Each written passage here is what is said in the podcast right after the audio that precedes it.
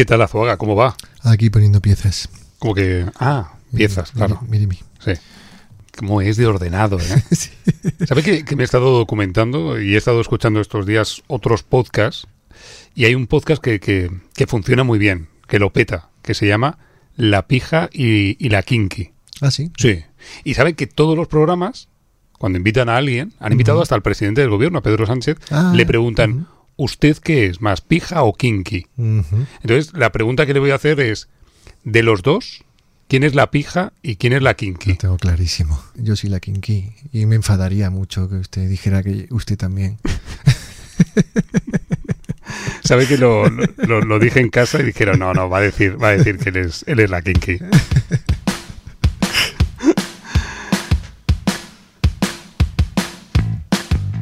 Hola, hola amigos, amigas del tablero, bienvenidos, bienvenidas ¿eh? a una nueva partida, a un nuevo encuentro en las ondas, aquí en Hackeados, tu podcast de ajedrez. Si no me equivoco, programa número 5. Con ¿eh? No hay, no hay quinto malo, dijimos el otro día, ¿eh?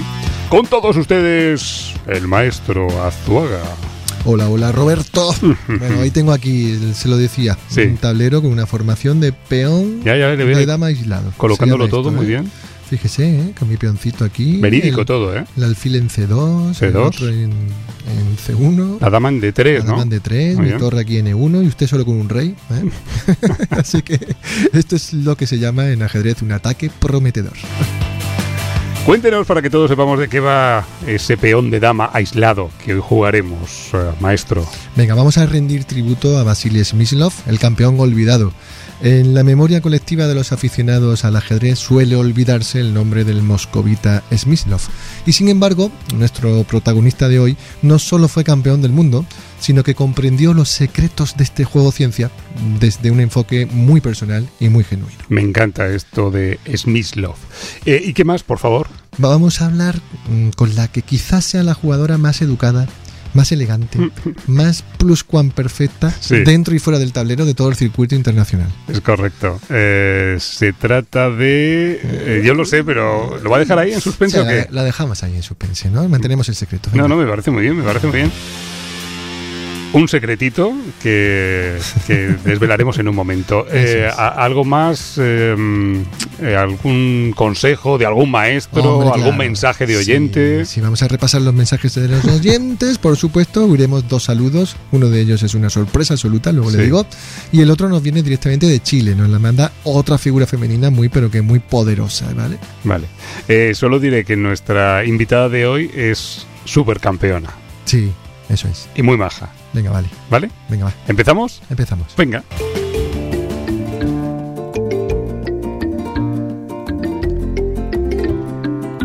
Un poquito de historia en cuentos, jaques y leyendas. Hoy la historia de la historia de Vasily Smyslov. ¿Por dónde empezamos? Vamos a irnos a Moscú y vamos a teclear en esa máquina del tiempo que la, ¿Quiere- la semana pasada no la usamos. No, no, no, no. Voy a ir, espera un momento. La máquina del tiempo, por favor. Vente para acá, aquí, pon- ponérmela aquí. Bueno, vaya, vaya tecleando, Roberto. Venga. 24 de marzo, ¿Sí? Moscú, 1921. Venga. Atención. 1921, ¿no? Eso es. Moscú. Venga. Ay. ¿Cómo corre esto? eh?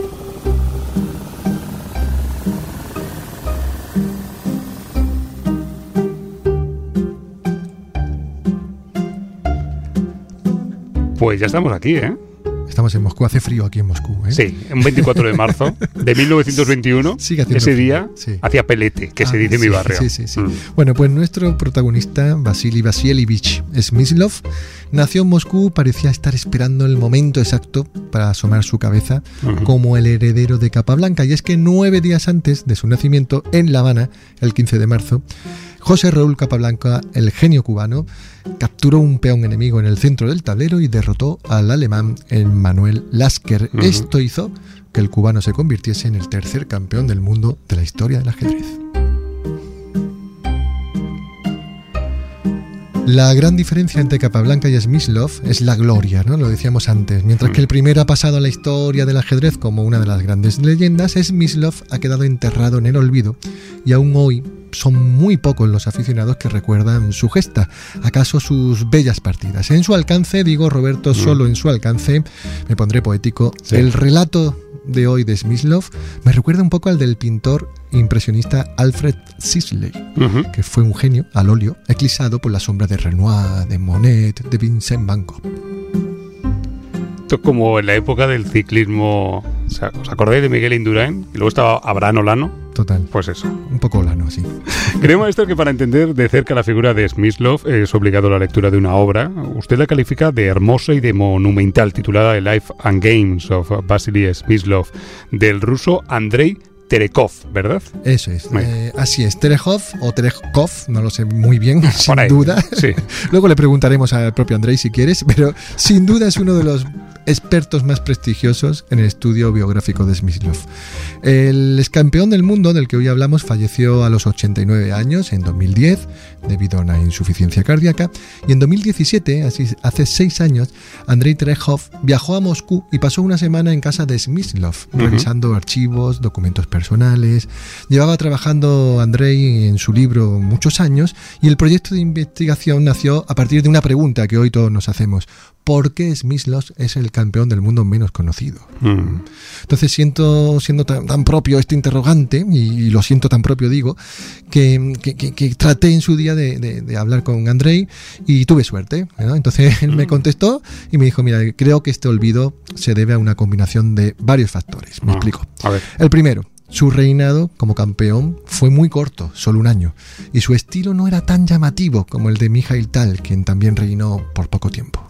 Ese dato, maestro, me parece, digamos, muy certero. Al final, como ocurre en otros deportes, eh, como hemos dicho antes, por ejemplo, el ciclismo, a la historia pasan los jugones. Sí, es verdad. Me estoy acordando de- del tenista norteamericano Michael Chan. sí. No sé si se acuerda, ¿no? Me acuerdo, me acuerdo, ¿Os sí, acordáis, sí, no? total. Que ganó Roland Garros en el año 89 y nada menos que llevándose a la final contra Stefan Edberg. Eh, y además que le hizo el lío del saque aquel, ¿se acuerda, Sí, no? sí, sí, total. Eh, bueno, pero, en fin, aquel estilo, el de Michael Chan, eh, Mm, mm, mm. tampoco entusiasmaba mucho, ¿no? No, no. Pero claro, era tenía algo también. No, pregunte usted por ahí quién es Michael Chang, a ver quién lo sabe, ¿no? Sí. Sí, bueno, pues, pues me contaba Terhoff que Smyslov era una persona reservada, que llevaba una vida muy privada, ¿vale? Y cuando eh, Andrei llegó a casa de Smyslov, sintió un pellizco en el estómago, ¿no? Estaba pisando un santuario, el hogar de una leyenda, y por allí paseaba Benka, la gata de Smyslov, ¿Mm? con su largo pelo blanco de vetas marrones, Me estoy riendo porque siempre, siempre hay un gato. En cuentos, jaques y leyendas, siempre aparece un gato. Siempre, siempre. es cierto, es cierto. Bueno, cuéntenos algo de aquella época, de, de aquella infancia de Smyslov, maestro. Bueno, no se, no se sabe mucho de la, de la primera etapa de la infancia de Smyslov, pero sí sabemos que su padre fue su mayor influencia. De hecho, Vasily Osipovich Smyslov, el padre, eh, fue un ajedrecista de una fuerza de juego considerable. ¿no? Entonces, tanto fue así que en 1912 el padre de Smyslov derrotó nada menos que a Alexander Alekhine, ¿eh? cuidado. ¿eh? en San Petersburgo. Bueno, pues eh, Andrei Terehov me confirmaba esta hazaña y me confesaba que su hijo, nuestro protagonista, estaba muy pero que muy orgulloso de este episodio. Bueno, pues Smyslov siguió el modelo de su padre en casi todo y mm, Basilio Sipovich, el padre, jugaba al ajedrez, tocaba el piano, tenía una hermosa voz de barítono y eso es básicamente todo lo que hizo Smyslov a lo largo de su vida. Eh, creo, maestro, que en 1935 sucedió algo que marcó la vida de nuestro protagonista de hoy. Así que viajemos otra vez al Museo de Bellas Artes de Moscú con un Vasily Smyslov de tan solo seis años.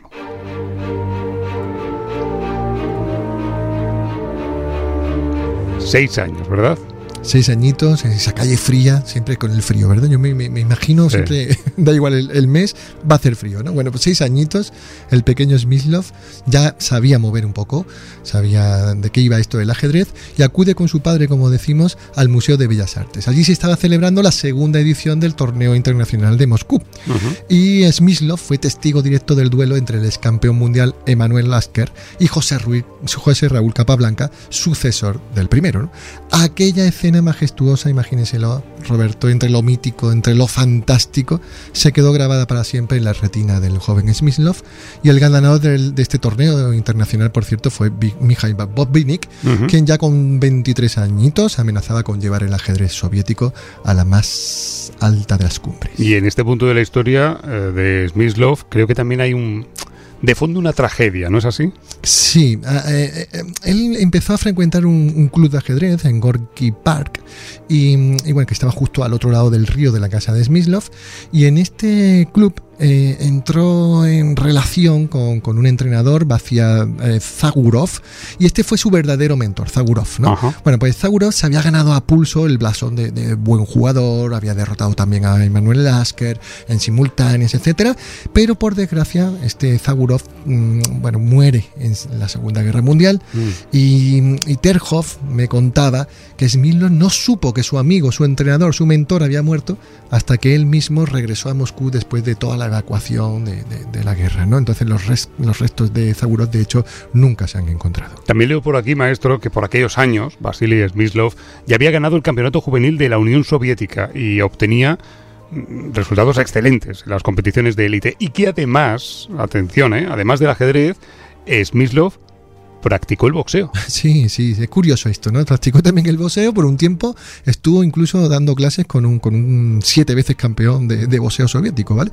Pero realmente su otra gran pasión, más allá del tablero, Roberto, era la música.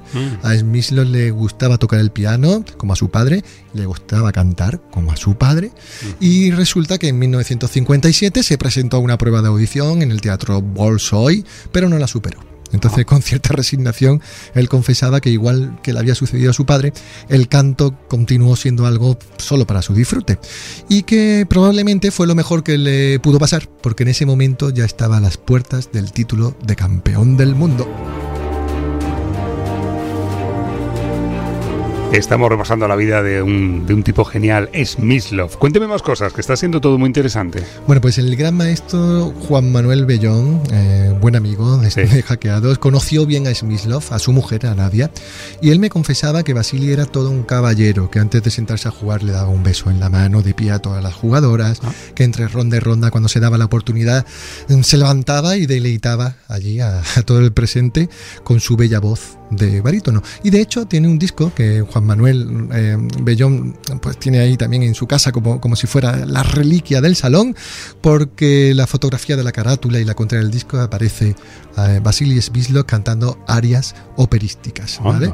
Eh, Terejov, Andrei, nuestro bueno, ayudante en este relato, me hizo partícipe también de una imagen muy potente acerca del amor que sentía Svislov por la música y me dijo que nuestro protagonista tuvo un sueño en el que Enrico Caruso, nada menos, al que idolatraba, le daba consejos personales sobre cómo cambiar su forma de cantar. Qué bueno, ¿eh? Qué, momentazo, qué sueño.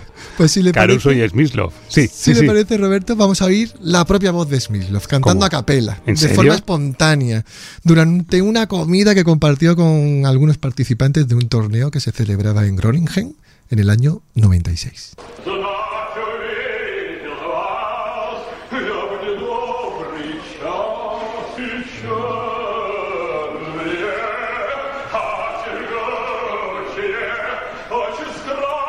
Ese Smitlov eh, sorprendiendo a todos, ¿no? Sí, sí, allí está Miguel Naidorf, por ejemplo. Sí. había una concurrencia de grandes maestros.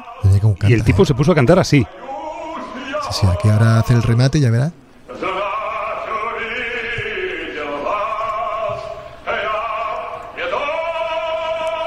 Ole. Bravo. Bravo, bravo, bravo. Bravo. Qué bueno. Bravo por Smyslov. Gran momento. bueno. señor. Nos, ha caído bien este tipo. Sí, absolutamente. Bueno, pues Smyslov, eh, hemos dicho al principio, ¿no? Eh, tenía una forma de comprender el ajedrez, la esencia de cada posición, digamos que era el ecógrafo, el radiólogo del ajedrez, ¿no? Él era capaz de ver un poco más allá, tenía esa extraña mirada traslúcida, ¿no? Y consciente de su fortaleza, dijo una vez, ¿Mm? haré 40 buenas jugadas, y si hace usted lo mismo que yo, la partida terminará en tablas. Además, tenía frases buenas. Sí, mucho, me Ha caído bien, me ha caído bien este hombre. Sí, señor. bueno, Smyslov se proclamó campeón del mundo el 27 de abril de 1957 en su ciudad natal, Moscú, tras vencer a Bobinic, al que admiraba desde que era un niño, desde aquella visita con su padre al Museo de Bellas Artes. El reinado de Smyslov, lo decíamos al principio, fue muy corto, pero creo que su carrera deportiva aún se mantendría durante mucho tiempo. Tengo aquí anotado en rojo una escena maravillosa en la que aparece la palabra Casino. Casino, cuéntenos, maestro. Esa, esa anécdota es, genial. Bueno, en 1983 Smyslov tenía 62 años, si no me equivoco. Juega los cuartos de final del torneo de candidatos contra un alemán llamado Hopner. Y bueno, pues empatan. En el desempate vuelven a empatar. Y no había una regla eh, por la FIDE para el desempate del desempate. Y el trato fue el siguiente. Se fueron a un casino, allí al casino de Belden, en Austria. Y si salía un número rojo, ganaba Smyslov y pasaba a, la siguiente fase. Si salía negro, pasaba el alemán, ¿no? Entonces, bueno, de acuerdo con, esta, con estos términos, se hizo girar la cabeza de la rueda oh. y salió verde, que sabe que el número cero no. Ay, como si el azar no quisiera tomar parte ¿no? de, la decisión. Y ya en el segundo giro de ruleta, ahora sí la bola descansó sobre la casilla del número 3 rojos y Smyslov pudo pasar. Qué bueno, ¿eh? También. Siempre digo esto de qué cinematográfico, pero es verdad, hace cayendo la bola en, el cero, en el verde. Luego se eliminó, es verdad. Bueno, vamos a cerrar la historia con este golpe de buena suerte de Smyslov, con el recuerdo de estas maravillosas partidas que nos dejó, de las que hay que alejarse un poco, Roberto. Hay que alejarse para dar como un paso atrás que nos permita dar perspectiva, tomarla, disfrutar de una belleza, como quien contempla los colores de un cuadro, le decía al principio, de Alfred Sisley y descubre que detrás de cada pincelada habitaba el afán de un genio.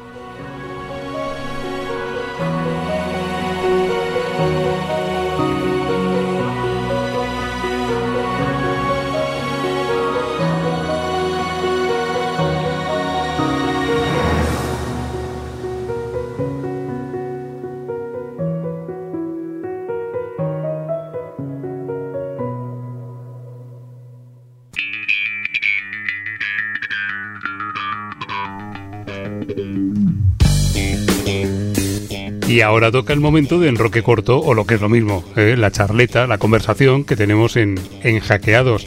Maestro Azuaga nos, nos hace el perfil de nuestro invitado, bueno, hoy invitada. Sí, se lo hago muy gustosamente, estoy muy feliz de tener con nosotros a Sabrina Vega, mujer 10, ajedrecista superlativa, con un palmarés envidiable ocho veces campeona de España, subcampeona de Europa en 2016 y premio Reina Sofía del Deporte. Sabrina Vega, ¿qué tal amiga? ¿Cómo estás? Hola. Hola, muy buenas y siempre un gusto volver a, saludarles a una pareja tan entrañable y que cuida y mima tanto el ajedrez.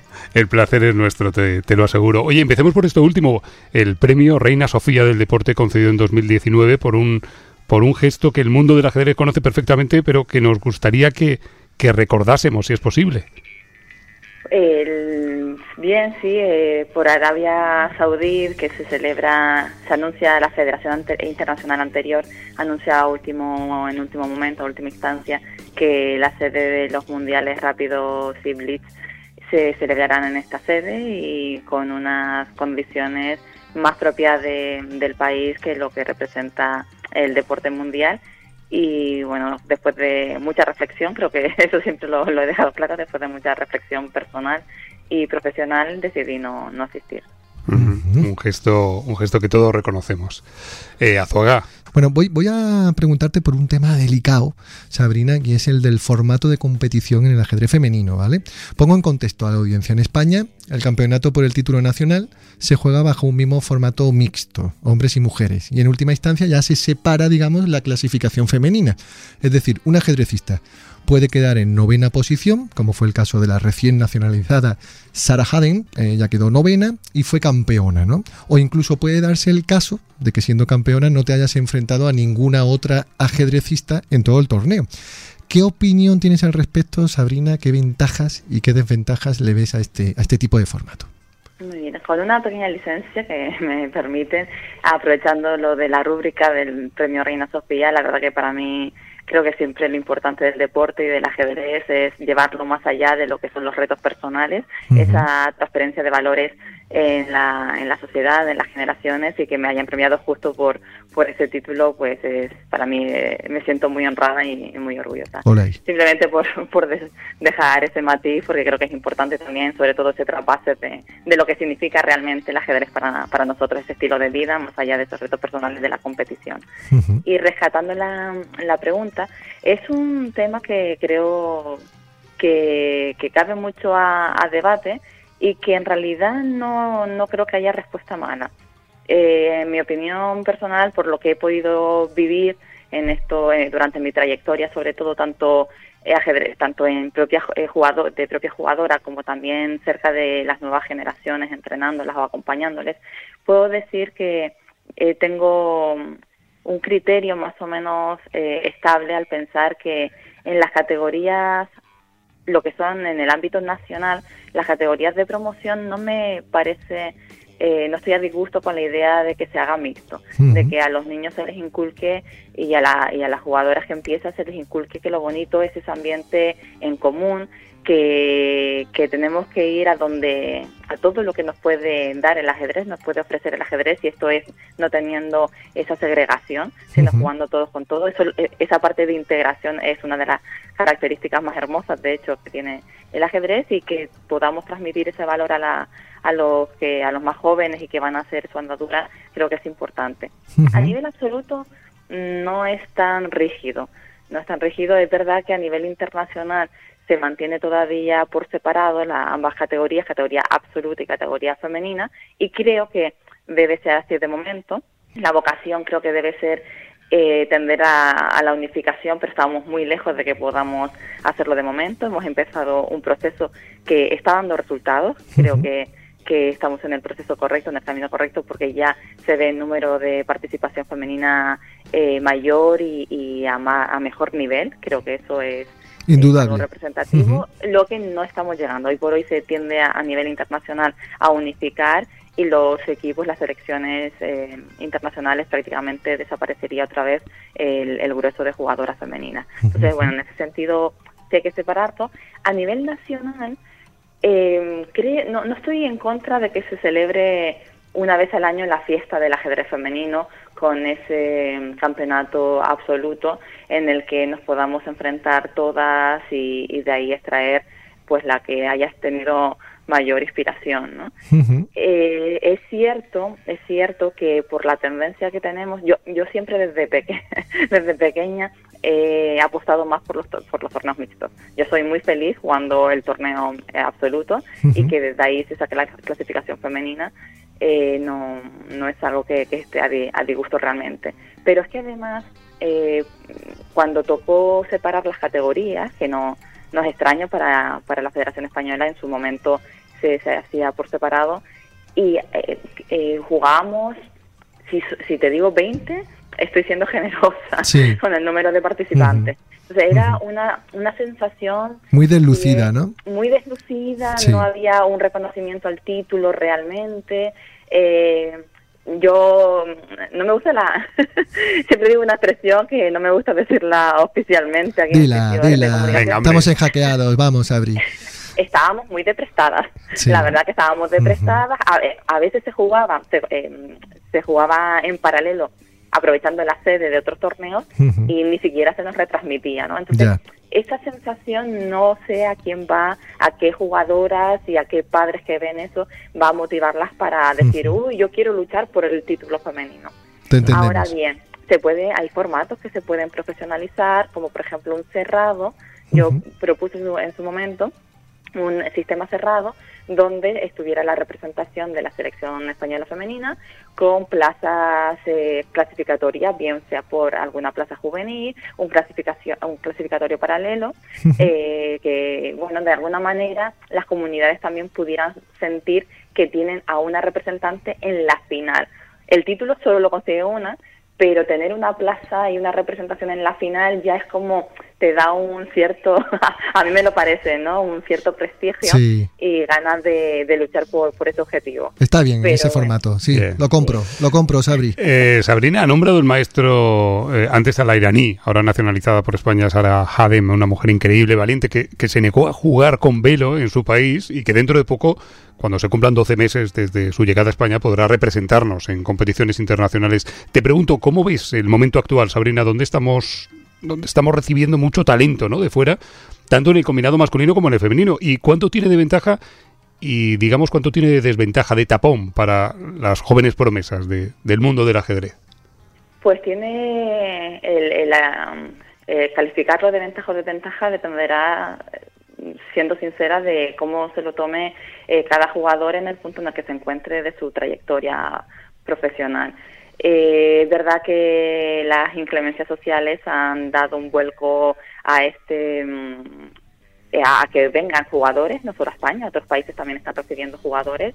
Yo creo que al final todo lo que sea ese intercambio cultural es enriquecimiento, favorece, en términos que sean muy generales. Después, por supuesto, tendríamos que valorar caso, de paso por paso eh, los casos donde quizás eh, haya que, poner algún tipo de, medida para no para cuidar también un poquito el, producto nacional, sobre todo dar salida a los jugadores que se esfuerzan y que tienen, que está, tenemos unas generaciones que están saliendo muy muy buenas en España, por, suerte, pero yo sinceramente no creo que sea nada negativo, de hecho recuerdo, me, me hace un pequeño símil a una situación que yo tuve también hace unos años, buscaba los títulos, tenía las normas, pero era imposible. Yo siempre tuve problemática con la barrera de, de Elo, de los 2-3 y los 2-4. Estaba cerca y no saltaba y, para, para también sacar los títulos internacionales pues me faltaba solo eso y estuve, estuve años.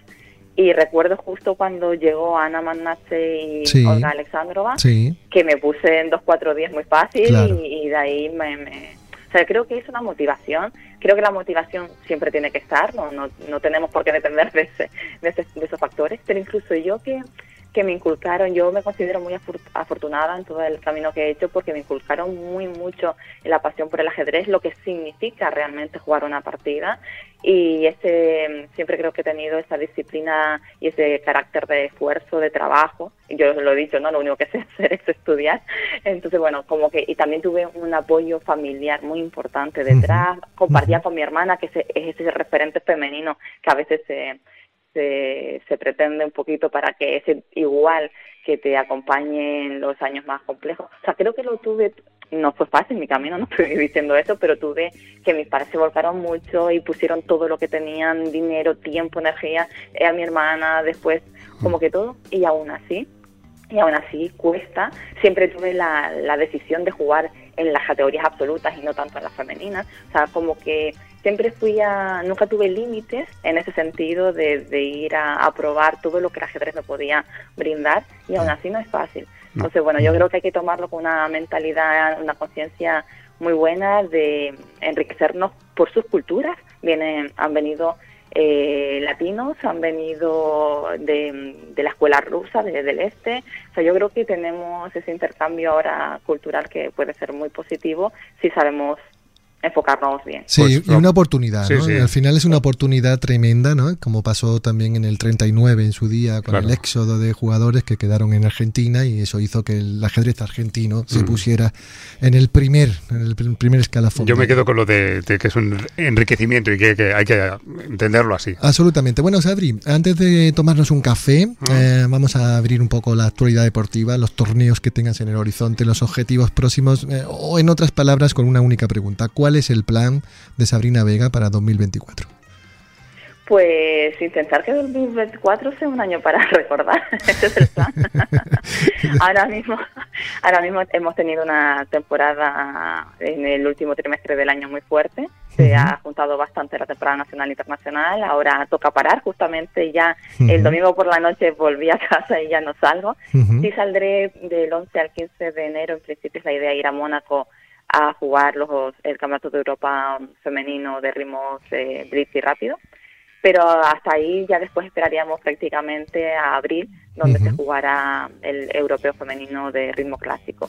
Estos meses para trabajar, eh, la verdad que, bueno, estrené maternidad hace dos años, me ha costado tomar eh, la rutina de, trabajo y ahora si quiero poner otra vez, eh, volver a coger la forma física, he notado mucho el parón, mm, la mente tiene que estar fresca para resistir todo ese calendario que cada vez es más extenso. Y bueno, quiero retomar tomarme tiempo para mí, retomando esto, la parte física, entrenar y a ver si, si podemos hacer algo con en estos campeonatos de Europa y después, por supuesto, esperando con mucha ilusión ese nuevo ciclo que se ha abierto, que viene Sara a defender el primer tablero de la Exacto, selección española.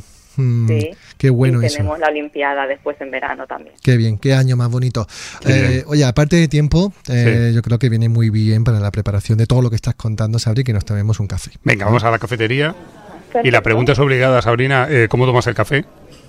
Con mm, leche, leche, no, ahí no se estudia, no se escucha tanto, pero el café leche leche con leche eh, normal y leche condensada. Vale, explica, explica lo de leche leche. dos, veces leche. Un leche leche largo.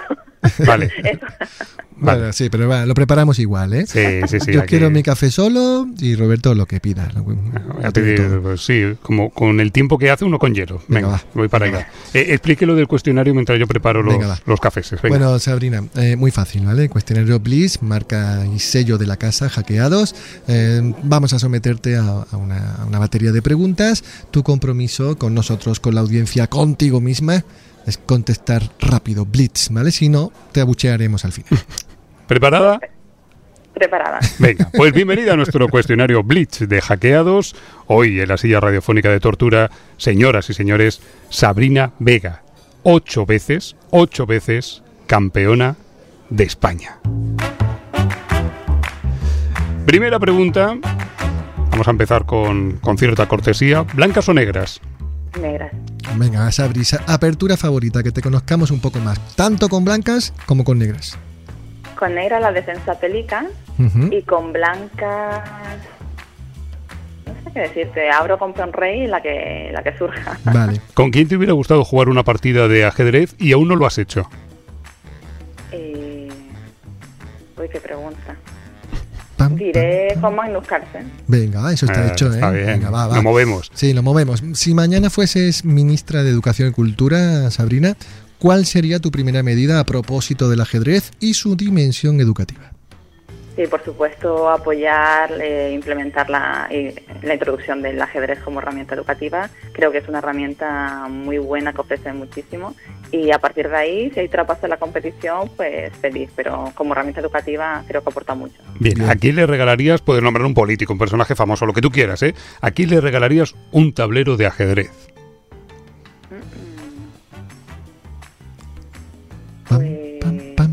Es, que, es, que, es que tienen, ¿no? Pero bueno, eh, soy muy afín a, Rafa Nadal, a Carlos Alcaraz, me encanta el tenis eh, y, creo que hay siempre mucho paralelismo entre ambos deportes, se puede traer mucha conexión, voy a decir ellos, pero, pero tienen. Vale, bueno, ellos te regalan una raqueta que tú también tendrás y tú a ellos un, un, tablero de ajedrez. ¿Tu mejor partida hasta la fecha, Sabri? Pues Diré la, que me dio en su campeonato de Europa en 2016, la última ronda contra Paez. ¿Qué no le recomendarías a una chica, a un chico que está empezando a jugar al ajedrez y además empieza a darse cuenta de que se le da bastante bien? ¿Qué no le recomendaría? que lo deje. vale, bien, bien, bien. Bueno, penúltima cuestión, Sabrina. ¿Cuál crees, ¿Cuál crees que sigue siendo tu talón de Aquiles en el tablero? Es decir, ¿dónde insistes todavía en mejorar? Porque sabes que ahí tienes recorrido. Sí, bueno, diré porque siempre lo ha sido en la gestión del tiempo, pero creo que he trabajado muy bien. Era el objetivo principal este año y creo que he mejorado, eh, he tenido, he aprobado la marca. Bien, bien. Y la última en este cuestionario Blitz, tópico, típico, tienes que completar la siguiente frase. Ser campeona de ajedrez. Completa la siguiente frase. Puntos suspensivos. Ser campeona de ajedrez. Pa, pam, pam, pam. Uy, qué cosa. Pa. campeona de ajedrez. Lo ha sido tantas veces que es difícil. No, bueno, eh, completar frases que, que tengan un sentido, un trasfondo. A mí me gusta la profundidad y aquí Ah, en el random. es complicado. Random, random. Venga, ser campeona bueno, de ajedrez. ser campeona de ajedrez. eh, Yo tengo una, ¿eh? Ah, a tú ver, no eres campeona. la, te la compro, no te la puedo comprar. Ser- el, comodín, el comodín de Ser, ser campeona de ajedrez es de guapas. ¡Hala! ¡Hala! Y el aplauso para ti. Venga, vale, venga, venga, bien. Venga, va, venga. No sé si puedo suscribir esa frase, pero venga. No, como ha dicho Azuaga, random. Pues venga, ahí está. Yo tengo otra. Sí, a tengo ver. otra. A Ser ver. campeona, de ajedrez, ser campeona de ajedrez es una inspiración. Oh. Eso sí, sí, sí, estoy muy de acuerdo. Buscaba algo, algo en ese sentido porque realmente... Te quedas con la mía, ¿no? estilo de vida. Te quedas, te quedas con la mía, Sin duda, sin duda. Yo sabía que iba a ir por ahí. Sabrina Vega, eh, campeona, siempre es un placer, amiga de la casa, y te mandamos un saludo y un abrazo gigante. Igualmente, gracias por la labor y felicidades por todo y espero que la audiencia haya disfrutado del programa. Más, más, más cositas.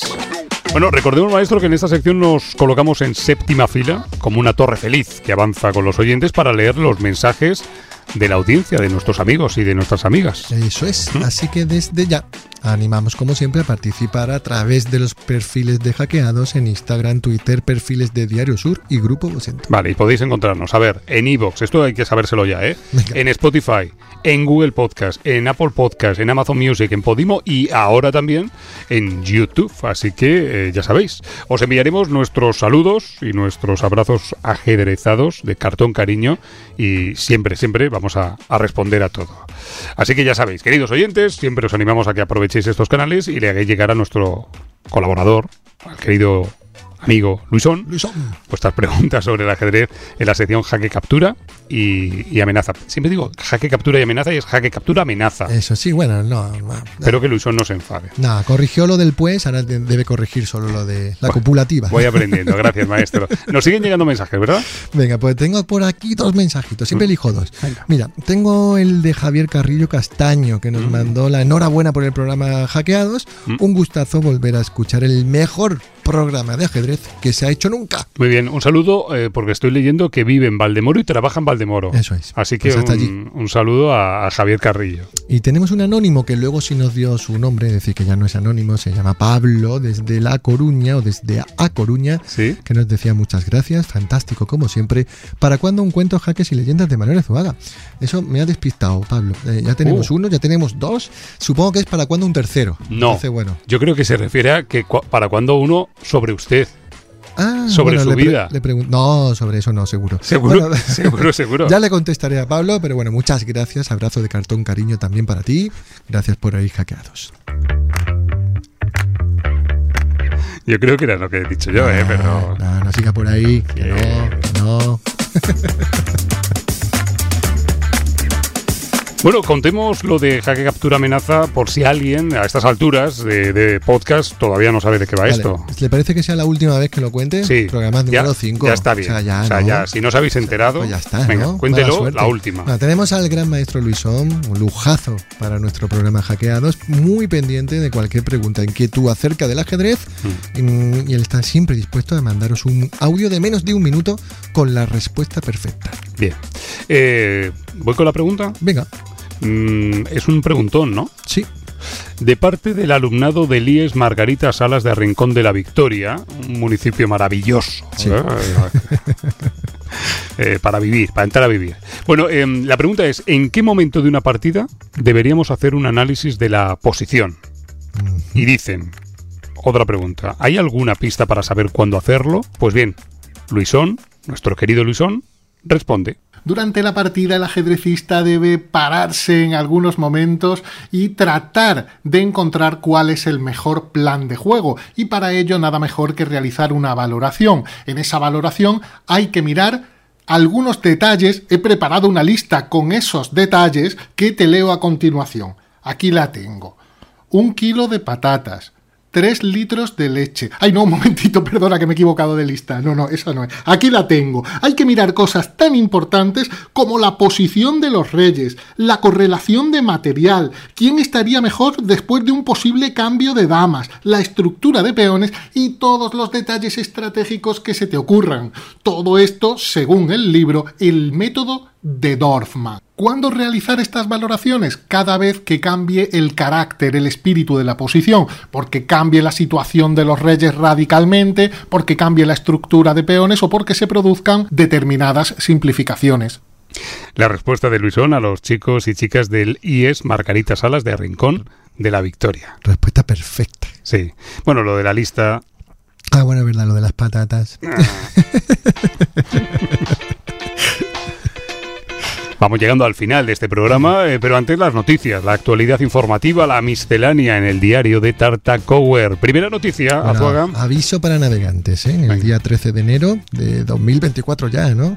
Vamos a tener en la Rambla, Córdoba, una conferencia y una simultánea a cargo de María Rodrigo Yanguas. Mm, simultánea, ya sabéis, juega con muchos taleros y la conferencia Ajedrez para la Vida. Bueno, la Fundación EMET, que realiza a modo de terapia talleres de deportivos para mujeres vulnerables acogidas en diversos centros, es quien organiza porque ha llevado ha recibido el premio ah, de la categoría social, premio Supera Social de Iberdrola por la integración de la mujer en la sociedad a través del deporte. Así que ya sabéis, día 13 de enero 2024 la Rambla Córdoba. Tenéis allí una tarde gloriosa de ajedrez donde María además se va a disfrazar, y esto es importante, de Beth Harmon. Primera noticia, muy bien, que nos ha llevado hasta Córdoba. Eh, más. Bueno, la segunda la tenemos aquí, que ya empieza a funcionar por redes, ¿no? Sí, ya, sí, empiezan a hacerle caso. Ya hemos visto algunos mensajitos. Suscripciones en iBox, muy bien. Comentarios, eh, estoy suscrito, os escucho y ya estáis mm. entrando en el sorteo de los dos ejemplares. Ya están firmados y todo por Roberto y por mí mismo. De cuentos, jaques y leyendas y más cuentos, jaques y leyendas. Se nos ocurrió el otro día de manera improvisada, ¿eh? pero como todavía estamos empezando, esperemos que esto sea un gran viaje. Eh, os pedimos que os suscribáis al canal de iVox. En otro concurso haremos otra cosa.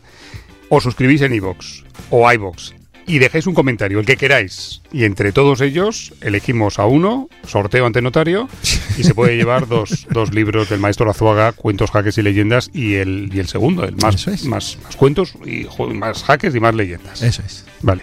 Eh, si hay un tercer libro, Azuaga, sí. ¿cómo, cómo se llama? No. Esa es la gran pregunta. Oye, debo hacer una matización. ¿eh? ¿eh? un libro irá para uno y un libro irá para otra. Es decir, habrá dos regalos, ¿vale? Libro y libro. No ha quedado claro a lo mejor. Yo mm, no, a lo mejor no. Vale, vale, está bien, está bien, está bien explicado. y ahora, la gran diagonal, la sección más elegante de hackeados. Y, con presencias, con presencias muy, muy significativas, eh, personajes ilustres del mundo del ajedrez que nos envían un saludo y además nos proponen una pregunta. Eh, esta semana, ¿a quién le toca? A una mujer poderosa, le decía al principio, una chilena, campeona nacional de Chile, llamada Damaris Abarca, buena amiga de, de Hackeados, que nos mandó este saludo. Hola, hola, soy Damaris Abarca campeona chilena de ajedrez y desde el sur del mundo les quiero mandar un saludo, un abrazo enorme a todos los oyentes del podcast eh, Hackeados, que sigan escuchando este podcast, que lo disfruten como nosotros disfrutamos el ajedrez. Em, y bueno, mis cariños a esos amigazos que tenemos por allá. Besos. Un beso. Bueno, fue cinco veces campeona, ¿eh? Allí de Chile y presidenta de la Federación Chilena. Sí, sí, sí. Eh, un beso, un beso, Damaris. Y me, ha gustado mucho eso de desde el sur del mundo. Sí, total. Qué bonita. Vale, este es el saludo, pero es que además tenemos una pregunta de Damaris. A ver. Bueno, amigos de Hackeados, eh, aquí Damaris nuevamente. Y les quiero hacer una pregunta sobre ajedrez. Y tiene que ver, obviamente, con las mujeres. Eh, ¿Cuál creen ustedes que es la historia más inspiradora de una mujer en el ajedrez? Ahí yo les voy a poner algunos nombres, así que seguramente ustedes las conocen. Pero eso, ¿cuál es la, eh, la historia más inspiradora que, que, bueno, que ustedes conocen?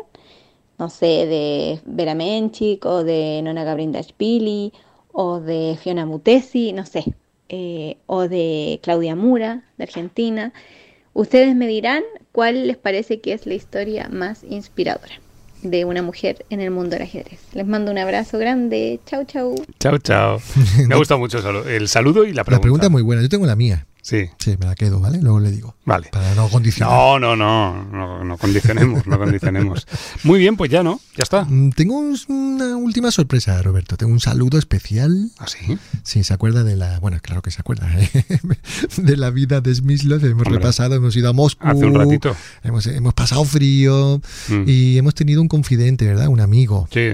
Que, que, estuvo en la casa sí. de Smyslov. ¿Que habló usted con él? Andrei Terehov. Andrei, sí. ¿Y bueno, qué? pues nos manda un saludo.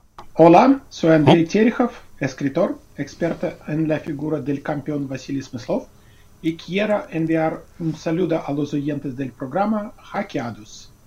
Hola. ¿eh? Esto es una maravilla. Regalazo. Pero este señor habla español también. Gracias, Andrei. Creo que sí o, o, que, o que, hay truco, pero, pero eh, eh, os prometo que es la voz de Andrei Terehov. No es inteligencia artificial. No, no lo es, no lo es.